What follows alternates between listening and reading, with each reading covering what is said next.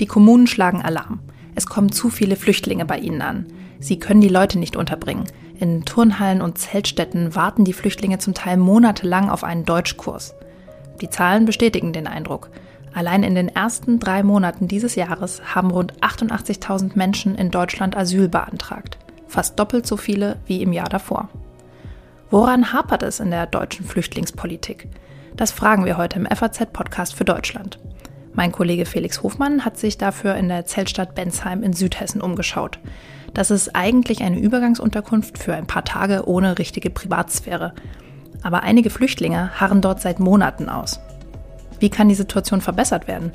Darüber spreche ich mit Matthias Wagner aus der schwarz-grünen Koalition, die Hessen regiert. Außerdem zu Gast der Aktivist Tarek Alaufs von Pro Asyl. Herzlich willkommen also heute am 5. Mai im FAZ-Podcast für Deutschland.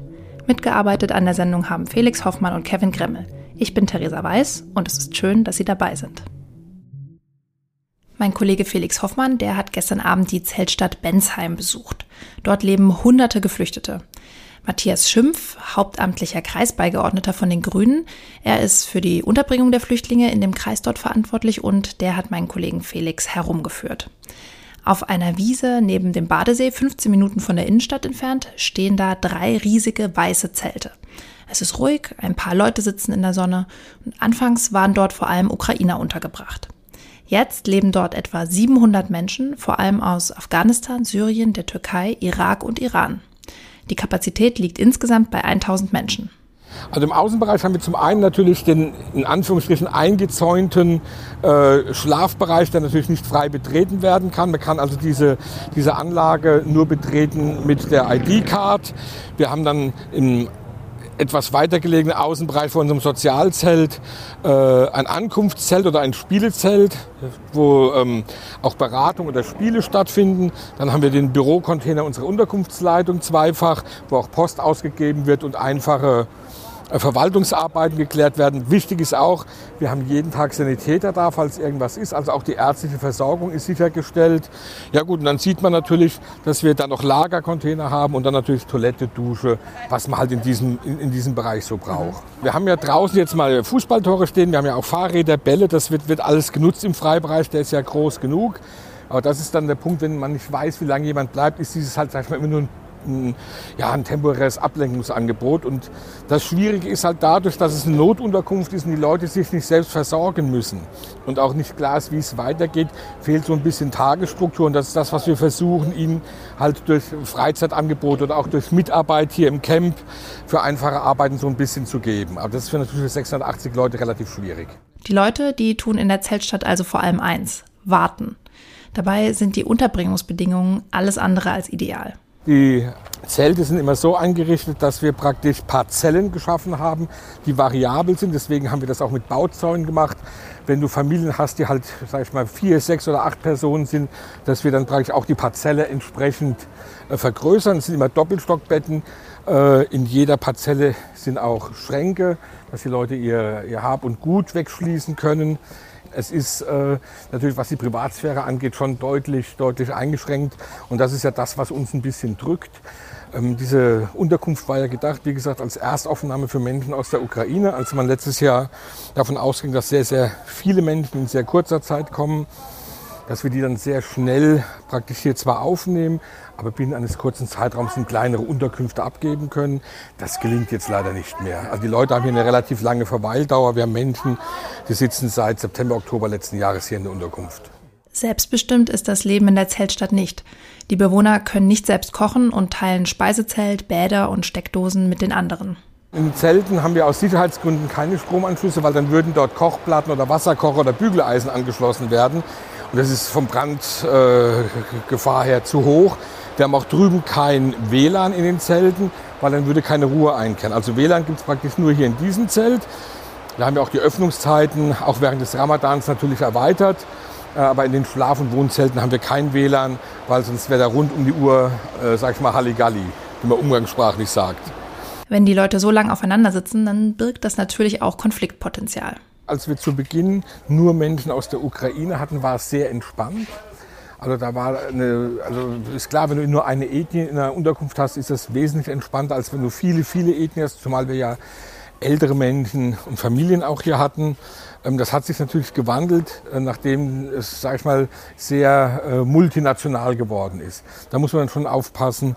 Aber immer noch erstaunlicherweise ist diese Unterkunft auch was die Außenwirkung angeht sehr, sehr ruhig. Wir haben regelmäßiges Surefix einmal in der Woche mit der Polizeidirektion in Heppenheim für alle unsere Standorte der Großunterkünfte. Und da kann man feststellen, dass es außerhalb der Unterkünfte faktisch keine negativen Auswirkungen gibt.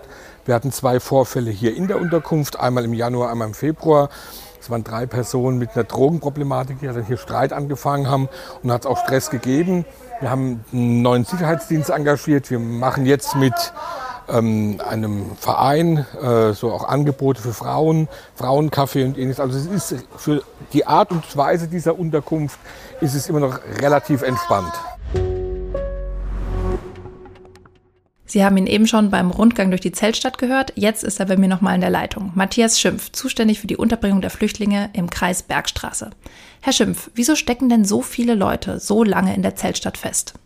Ja, das ist ja das, das große Problem, dass wir es im Augenblick nicht mehr sicherstellen können, dass die Leute, die zu uns kommen, relativ schnell wieder die Zeltstadt verlassen, weil schlicht und ergreifend keine Unterkünfte auf dem äh, Markt zu finden sind. Hier an der Bergstraße sind wir ein Flächenkreis, das heißt, wir haben verschiedene Regionen.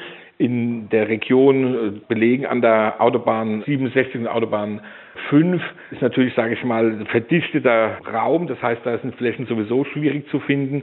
Und oftmals ist es auch so, dass dann, sage ich mal, in den ländlichen Regionen unseres Landkreises natürlich auch Infrastruktur fehlt, also Bank, Einkaufsmöglichkeiten oder ähnliches, so dass es sehr, sehr schwierig ist, die Menschen, ja, sage ich mal, schnell und vernünftig unterzubringen. Ja. Wie viele Leute kommen denn da jetzt noch täglich oder wöchentlich neu an? Also wir hatten die ganze Zeit eine Zuweisung von 61 Personen pro Woche in den Landkreis. Dies ist jetzt im Augenblick etwas gesunken, aktuell auf circa 40 Personen. Die Zusammensetzung der Ethnien, die uns zugewiesen werden, ist sehr unterschiedlich. Mal kommen mehr Menschen aus der Ukraine, aber äh, in der letzten Woche waren es wieder deutlich mehr Menschen aus Drittstaaten. Mhm. Und wie viele bringen Sie jetzt aktuell in der Zeltstadt unter? Also im Augenblick ist es so, wir haben unser System um, umgestellt. Wir haben ja bisher als Landkreis immer zentral untergebracht. Das heißt, wir haben die Kommune nicht belastet.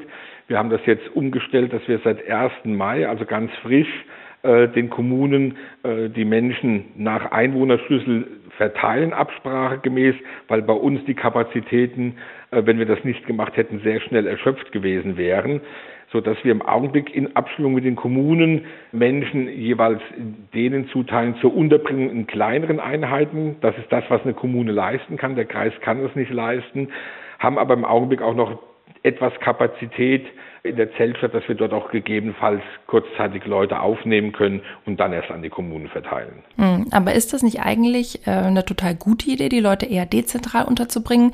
Aus dieser zentralen Unterbringung folgen doch ziemlich viele ja, Probleme. Also, dass die Leute sich eben nicht so gut integrieren, dass sie irgendwie da aufeinander hocken. Ist das nicht eigentlich eine positive Entwicklung? So, das macht natürlich erstmal Sinn, dass die, die Menschen zentral aufgenommen werden, zentral untergebracht werden. Dann kann man auch genau planen, wer passt vielleicht auch wohin. So war das auch in der Vergangenheit äh, eigentlich immer gedacht.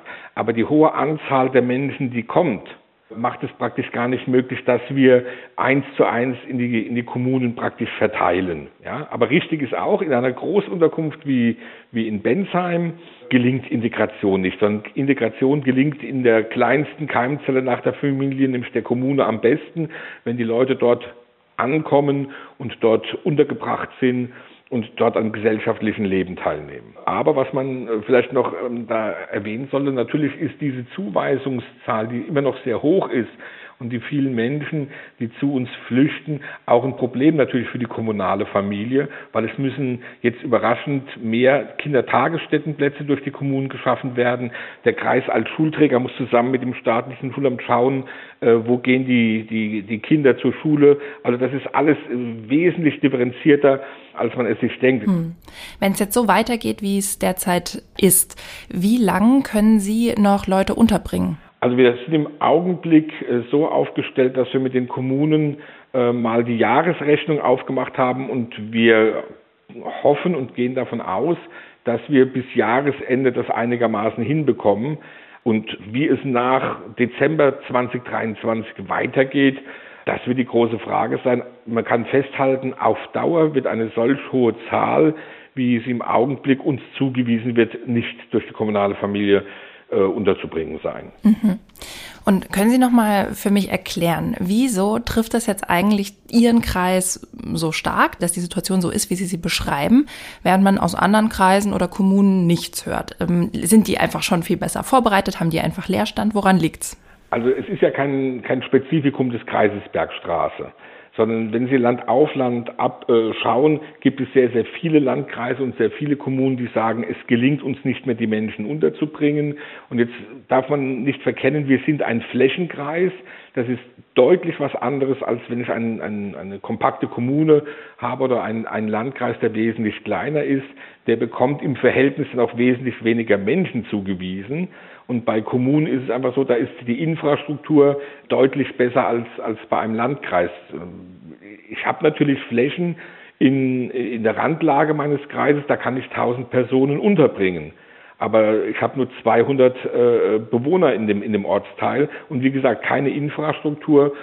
Deswegen äh, muss man halt klar sagen, das eine ist die Frage, ist die Höhe noch angemessen? Aber grundsätzlich kann man festhalten, auch wenn es bei einigen offensichtlich, was uns verwundert, kein Problem zu sein scheint, wir hören da anderes, dass diese hohe Anzahl der Menschen schlicht und ergreifend nicht nur nicht mehr gut untergebracht werden kann, sondern es sind ja auch die Folgen der Betreuung. Es fehlen Fachkräfte in der Betreuung. Das heißt, Sozialarbeiter, Sozialpädagogen sind auf dem Markt nicht zu finden. Wir finden keine äh, Fachkräfte mehr in der Verwaltung für das Thema Leistungsgewährung. Im Jobcenter finden wir keine Fachkräfte, um die Leute dann auch in den Arbeitsmarkt zu integrieren. Das hat alles massive Folgen. Da ist das Thema Fläche eins, das ist das Dringendste, aber das zweite ist natürlich all das, was auch verwaltungstechnisch damit dranhängt. Mhm, verstehe. Eine Frage noch zu den ähm, ja, Herkunftsländern. Es sind gar nicht so viele Ukrainer am Ende, die es äh, gilt unterzubringen. Zu den Top-Ländern 2022 gehörten ja die Türkei, Afghanistan, Syrien, Irak und Iran, also als Herkunftsländer von den Geflüchteten. Jetzt ist es ja so, dass diese Menschen Asylsuchende sind und nicht alle bekommen den Schutz auch gewährt. Was würden Sie sagen? Muss man da irgendwie was ändern? Ja, also wir, wir müssen mal festhalten, natürlich stellen die Menschen aus der Ukraine äh, seit 2022, wenn man das betrachtet, den größten Anteil da, der zu uns in den Kreis gekommen ist. Also 20 und wenn wir jetzt uns die äh, Zuweisung mal von den Drittstaaten in 2022 anschauen, dann war es tatsächlich so, die größte Gruppe der Drittstaatler waren die Menschen aus der Türkei, gefolgt von Afghanistan, dann Syrien, Irak und Iran. Äh, da ist es natürlich so, dass wir uns äh, anschauen nach der Schutzquote, die das äh, Bundesamt für Migration veröffentlicht hat im November 22, ist es natürlich so, dass zum Beispiel die Personen, die aus der Türkei kommen, eine Schutzquote haben, die bei knapp einem Viertel liegt. Das bewegt uns natürlich auch zu sagen, die Menschen, die in die Kommune zugewiesen werden, das sollten möglichst nur Menschen sein, die auch eine deutlich positive Bleiberechtsperspektive haben, weil ähm, denen kann man ein Integrationsangebot machen, weil man davon ausgehen kann, dass sie bleiben. Wenn wir aber weiterhin ähm, alle Personen zugewiesen bekommen aus Drittstaaten, als auch die mit einer sehr niedrigen Bleiberechtsperspektive, haben wir schlicht und ergreifend das Problem, dass die eh schon knappen Ressourcen überhaupt nicht mehr ausreichen und wir keinen von den Personen, die bei uns äh, zugewiesen wurden, ein vernünftiges Integrationsangebot machen können. Hm, ja, dann wird sozusagen das System so ein bisschen verstopft. Ja, und wir, wir also ich will das deutlich sagen, es, es will hier keiner an das Asylrecht. Ja? Jeder, der Schutz bedarf und Asyl beantragt und asylberechtigt ist, soll dies auch bekommen. Wir müssen aber tatsächlich schauen, dass auch nur die Menschen in Kommunen unten ankommen, wo die Asylanerkennung relativ sicher ist, weil ansonsten gelingt es eben gerade nicht, den Zweck des Asylrechts äh, umzusetzen, dass Leute, die dann auch eine neue Heimat brauchen, weil sie zum, aus irgendwelchen Gründen, Krieg oder Verfolgung, eine neue Heimat bei uns finden müssen, dass wir die integrieren. Wir müssen frühzeitig sehen, dass Menschen, die zu uns kommen und hier bleiben, auch an unserer Gesellschaft teilnehmen, dass es äh, um gegenseitige Erwartungshaltung, geht auch um die Frage natürlich Akzeptanz und Regeln. Wenn uns das nicht gelingt, verbleiben die Menschen einfach in ihrem äh, ethnischen Milieu und je länger das andauert, desto schwieriger wird natürlich auch die Integration, weil es sich Parallelgesellschaften herausbilden. Ja. Zum Abschluss nochmal ein Blick nach vorn. Am 10. Mai wollen ja Bund und Länder darüber sprechen, was sich jetzt in der Flüchtlingspolitik ändern soll. Haben Sie da irgendwelche Erwartungen oder was, was wünschen Sie sich von, von dieser Konferenz? Also die Erwartungen nach dem letzten Flüchtlingsgipfel äh, wurden ja sehr stark enttäuscht. Was für uns wesentlich ist, ähm, es, muss eine Lösung gefunden werden, tatsächlich, dass unten bei der kommunalen Familie weniger Menschen ankommen und nur Menschen ankommen, die auch eine Bleiberechtsperspektive haben. Das ist so der eine Punkt. Der zweite Punkt, wir brauchen natürlich auch entsprechende Ausstattung äh, mit den Mitteln für das Bundesamt für Migration, für Sprachkurse. Das hapert im Augenblick deutlich. Die Sprachkurse, bis wir die dort anbieten können, dauern natürlich äh, viel zu lange. Dritter Punkt ist, Fläche ist ein großes Problem. Ich habe das geschildert. Wir sind hier auch im verdichteten Raum und es geht vielen anderen Kommunen und Landkreisen ähnlich. Äh, damit wir die Menschen dann auch, wenn sie denn dauerhaft hier bleiben, auch äh, unterbringen können, müssen einfach auch Flächenrestriktionen zweckgebunden aufgehoben werden, dass wir einfach auch Wohnraum schaffen können. Durch Innen-vor-Außen-Entwicklung wird das nicht gelingen. Alles klar. Vielen Dank für Ihre Einschätzung, Herr Matthias Schimpf. Alles klar. Vielen Dank. Die Situation wird nur besser, wenn weniger Leute kommen. Das sagt Matthias Schimpf. Umfragen zufolge ist die Migration derzeit wieder das wichtigste Thema für die Deutschen. Politiker aller Parteien äußern sich auch dazu. Bodo Ramelow von der Linken in Thüringen will zum Beispiel, dass alle Flüchtlinge, die nach 2014 gekommen sind und nicht auffällig waren, dauerhaft akzeptiert werden. Bundesinnenministerin Nancy Faeser von der SPD drängt derweil darauf, die Flüchtlingszahlen zu begrenzen. Nächste Woche treffen sich Bund und Länder zum Flüchtlingsgipfel. Wie es da weitergeht, lesen Sie natürlich bei uns auf Faznet. Ja, nach den Eindrücken aus Bensheim frage ich jetzt nochmal ganz konkret nach. Ein verantwortlicher Politiker aus der hessischen schwarz-grünen Koalition soll erklären, wie die Situation verbessert werden kann und welche Ideen er mit auf den Flüchtlingsgipfel nimmt. Bei mir im Studio hier in der FAZ ist jetzt Matthias Wagner. Er ist der Fraktionsvorsitzende bei den hessischen Grünen. Herr Wagner, gerade gestern ist beschlossen worden, dass jetzt doch an den Außengrenzen das Asylverfahren zugelassen wird. Ist das vielleicht eine Lösung für unsere Probleme, die wir haben in der Flüchtlingspolitik? Also in der Flüchtlingspolitik geht es um zwei Komponenten. Humanität gegenüber den Menschen, die hier sind und Ordnung, wenn es darum geht, wer darf überhaupt zu uns kommen und wer äh, muss unser Land gegebenenfalls auch verlassen, wenn er keinen Anspruch auf Asyl hat. Beides gehört zusammen und in beiden Bereichen brauchen wir tatsächlich Lösungen sowohl bei der Frage, wie ordnen wir den Zuzug, aber auch, wie gehen wir humanitär und gut mit den Menschen um, die sich bei uns im Land befinden. Und auch da stehen wir vor großen Herausforderungen. Stichwort Humanität. Wir wissen ja, dass die Unterbringungssituationen vielerorts nicht so toll sind. Zum Beispiel in Frankfurt sind sehr viele Menschen ähm, in Hotels untergebracht. Das mag für eine kurze Zeit in Ordnung sein, ist aber auf Dauer nichts. Und in anderen Kommunen im Umland gibt es wirklich häufig diese Turnhallen oder wie in Bensheim die Zeltstadt. Wie geht das denn mit humanitärer Unterbringung zusammen? Die erste Aufgabe, wenn Menschen äh, zu uns kommen, die in ihrer Heimat alles äh, verloren haben, die von Gewalt, von Krieg, von Terror bedroht ist, ist, äh, dass sie eine Unterkunft haben. Und das gelingt weiterhin in Hessen wie in der gesamten Bundesrepublik. Aber natürlich müssen dann die nächsten Schritte kommen. Die Integration in den Wohnungsmarkt, die Integration für die Menschen, die hier bleiben können, in den Arbeitsmarkt, in das äh, Schulsystem. Und hier haben wir in den vergangenen Jahren sehr, sehr gute und sehr äh, leistungsfähige Strukturen aufgebaut. Und ich wünsche mir sehr, dass äh, Bund, Länder und Kommunen weiter diesen Weg so gehen, sich gegenseitig zu unterstützen, zusammenzuarbeiten, Lösungen zu finden und dass wir das, was wir jetzt äh, seit einigen Wochen erleben, dass eine staatliche Ebene auf die andere zeigt, äh, Politikerinnen und Politiker sich gegenseitig mit Vorwürfen überziehen, dass das aufhört und dass wir an Lösungen arbeiten und an der Unterstützung äh, der Menschen, die zu uns gekommen sind, weil sie in ihrer Heimat alles verloren haben. Ja, aber es ist ja nicht so einfach, die Leute in den Wohnungsmarkt zu integrieren oder auch zum Beispiel Integrationskurse, Deutschkurse zu geben. Dann gehe ich nochmal auf den, das zweite Stichwort ein, das Sie genannt haben, Ordnung. Wie können denn zum Beispiel mit Blick auf die geplante, den geplanten Flüchtlingsgipfel am, am 10. Mai, wie können denn da Strukturen geschaffen werden, um dem zu begegnen? ist, also ich habe vorhin schon mal das äh, neue Asylverfahren an der Grenze angesprochen, wäre das ein Weg oder könnte man irgendwas beschleunigen? Wie, wie kriegen wir Ordnung in den Zuzug? Also ein Baustein, über den immer wieder viel gesprochen wird, sind äh, die Rückführungsabkommen, also dass Menschen, die bei uns kein Anrecht auf Asyl haben, dann auch in ihre Herkunftsländer wieder zurückkehren. Das ist ein richtiger und wichtiger Ansatz, äh, in der Umsetzung leider sehr, sehr schwierig. Das haben wir auch äh, bei früheren Bundesregierungen schon gesehen. Das hängt also nicht an der Farbe, an der Parteifarbe der jeweiligen Innenministerin oder des Innenministers. Aber es bleibt ein äh, richtiger Ansatz. Was uns in den letzten Jahren gelungen ist, ist beispielsweise eine Vereinbarung, dass wir legale Migration von Fachkräften erleichtern und äh, es dadurch die Zahl der Flüchtlinge reduzieren. Das ist im Westbalkan gelungen. Da hatten wir vor einigen Jahren sehr, sehr hohe Asylbewerberzahlen mit sehr geringen Anerkennungsquoten.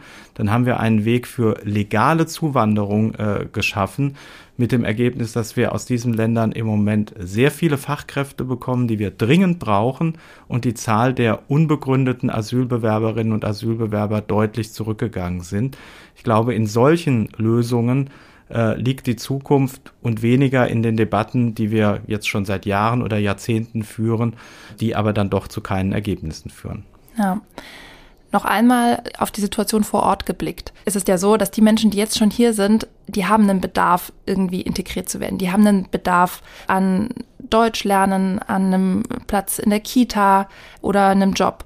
Und ähm, Sie sind ja auch sehr für Bildungspolitik engagiert. Und da wollte ich einfach nochmal nachfragen, wie können wir denn diese Chancengleichheit wirklich gewähren, wenn wir da so einen Stau haben? Ja, indem wir äh, handeln, indem wir auf die Situation reagieren, indem wir äh, Kapazitäten für Sprachkurse, für Integration äh, ausbauen, fördern. Hessen hat ja jetzt gerade auch gesagt, dass sie nochmal ein Programm fortführen aus Landesmitteln, was ansonsten ausgelaufen wäre. Wir müssen uns den Aufgaben stellen und wir müssen Lösungen finden und wir müssen sehen, dass es funktioniert. Und ich glaube, wir haben in den vergangenen Jahren, wo wir ja schon öfter sehr hohe äh, Zahlen an Asylbewerberinnen Asylbewerber haben, gezeigt, dass wir das am besten hinkriegen, wenn wir nicht miteinander streiten, wenn wir nicht zanken, äh, sondern wenn alle staatlichen Ebenen gut zusammenarbeiten. Und wie nehmen Sie dabei die Bevölkerung mit? Ich glaube, die Bevölkerung nimmt man am besten dadurch mit, dass man äh, Herausforderungen klar benennt, dass man aber nicht bei Problembeschreibungen stehen bleibt, sondern Lösungen anbietet. Wenn Sie schauen, was wir an Integrationsförderung, an Sprachklassen an den Schulen in den letzten Jahren geschaffen haben, was wir für die Integration in den Kitas äh, getan haben, was wir an Arbeitsmarktprogrammen aufgelegt haben, dann zeigt das, es gibt Antworten und diese Antworten müssen wir in den Vordergrund stellen und die Umsetzung und die Ausweitung dieser Programme in den Mittelpunkt stellen. Vielen Dank, Matthias Wagner. Gerne. Ja, Humanität und Ordnung braucht die Flüchtlingspolitik. So sieht das Matthias Wagner. Erreichen will er das zum Beispiel mit Rückführungsabkommen oder Migrationsabkommen für Fachkräfte, so wie für die Westbalkanstaaten. Doch die Leute, die jetzt schon als Schutzsuchende hier sind, die müssen ja auch versorgt werden. Und wie sehr die Kommunen da an ihre Grenzen kommen, das haben wir schon gehört. Welchen Kurs sollen wir also einschlagen? Darüber spreche ich jetzt mit Tarek Alaufs von Pro Asyl. Hallo. Hallo, guten Tag. Herr Alaufs, muss der Zustrom von Geflüchteten begrenzt werden, um denen, die jetzt schon hier sind, besser helfen zu können? Also erstmal müssen wir klar definieren, um wen wir sprechen. Wir sprechen über Menschen, die ein Recht auf Schutz in Deutschland haben. Im letzten Jahr war die Anerkennungsquote von Asylsuchenden über 70 Prozent. Das heißt, von jeder zehn Personen, die zu uns kommen, sieben Personen bekommen einen vollen Schutz hier in Deutschland als bereinigte Quote und der Rest geht in rechtsstaatlichem Verfahren. Das heißt, sie gehen ähm, Klageverfahren ein oder legen Einspruch oder Widerspruch ein und es gibt eine äh, Möglichkeit, dass sie doch Schutz bekommen. Von daher, ich würde auf unsere Gesetze zurückgehen und schauen, was unsere Gesetze vorschreiben. Die Gesetze schreiben vor, Menschen, die politisch verfolgt, die in ihre Länder aus irgendeinem Grund fliehen müssen, deren Lebensexistenz ähm, gefährdet wird, bekommen Schutz. Und da wurde gar nicht von Kapazitäten gesprochen, da wurde gar nicht von einer Obergrenze gesprochen. So eine Obergrenze würden wir in anderen Bereichen nicht akzeptieren. Warum sollen wir das im Bereich ähm, Geflüchtete und Migration akzeptieren? Hm, aber wenn die Realität uns vor die Herausforderung stellt, dass einfach nicht genug Wohnungen, nicht genug Plätze in Integrationskursen vorhanden sind, wie soll denn dann darauf reagiert werden? Eine ähnliche Situation hätten wir im Jahr 2015. Und da, da war es uns ganz klar, die Kapazitäten, die wir über die Jahre aufgebaut haben für geflüchtete Menschen, sind nicht ausreichend. Und wir sollen weitere Kapazitäten und nachhaltige Kapazitäten aufbauen. Leider, anstatt dessen das zu machen, haben die letzten Regierungen in Deutschland die Kapazitäten von 2015 wieder abgebaut. Auf solche Situationen müssen wir so reagieren, dass wir nachhaltige Kapazitäten aufbauen. Das Problem, was wir haben, ist nicht nur ein Problem, was geflüchtete Menschen betrifft. Weniger Wohnraum betrifft alle in diesem Land.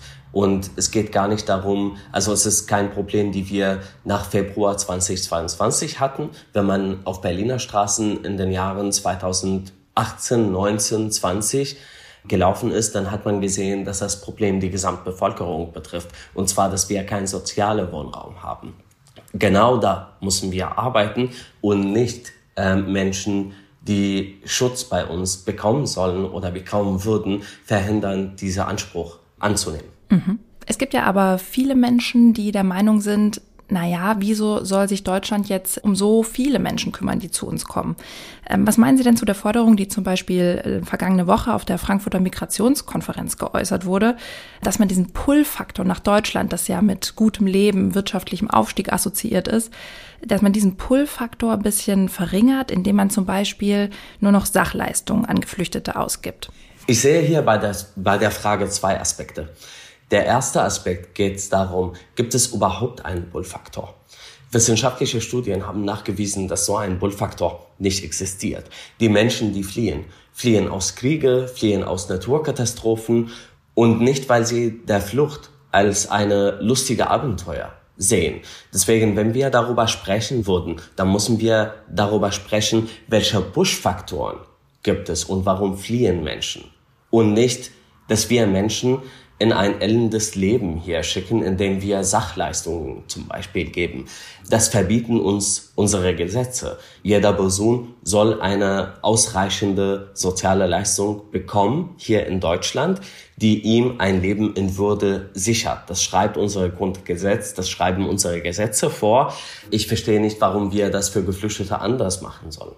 Mhm. Ich glaube, die Kritik äh, fußt so ein bisschen darauf, dass es eben andere europäische Länder gibt, die viel weniger Geflüchtete aufnehmen. Ja, da müssen wir, da müssen wir dann auf einer anderen Ebene arbeiten. Und zwar mit den europäischen Staaten über einen Verteilungsmechanismus von Geflüchteten innerhalb von Europa sprechen. Leider so eine Lösung ist nicht absehbar. Darüber sprechen wir seit Jahren. Wir haben gesehen, dass ähm, andere Mitgliedstaaten innerhalb von Europa das nicht machen würden. Und die Alternative darf aber nicht sein, dass wir Menschen entweder im Mittelmeer ertrinken lassen oder auf äh, den griechischen ausharren lassen oder irgendwie, irgendwo in irgendwelche Camps in Libyen oder in Türkei in ein endendes Leben schicken dürfen. Das dürfen wir nicht zulassen. Lassen Sie uns noch mal auf einen anderen Aspekt blicken. Und zwar ähm, habe ich zum Beispiel aus der schwarz-grünen Landesregierung hier in Hessen gehört, dass auch legale Migration von Fachkräften eben ein wichtiger Baustein sein könnte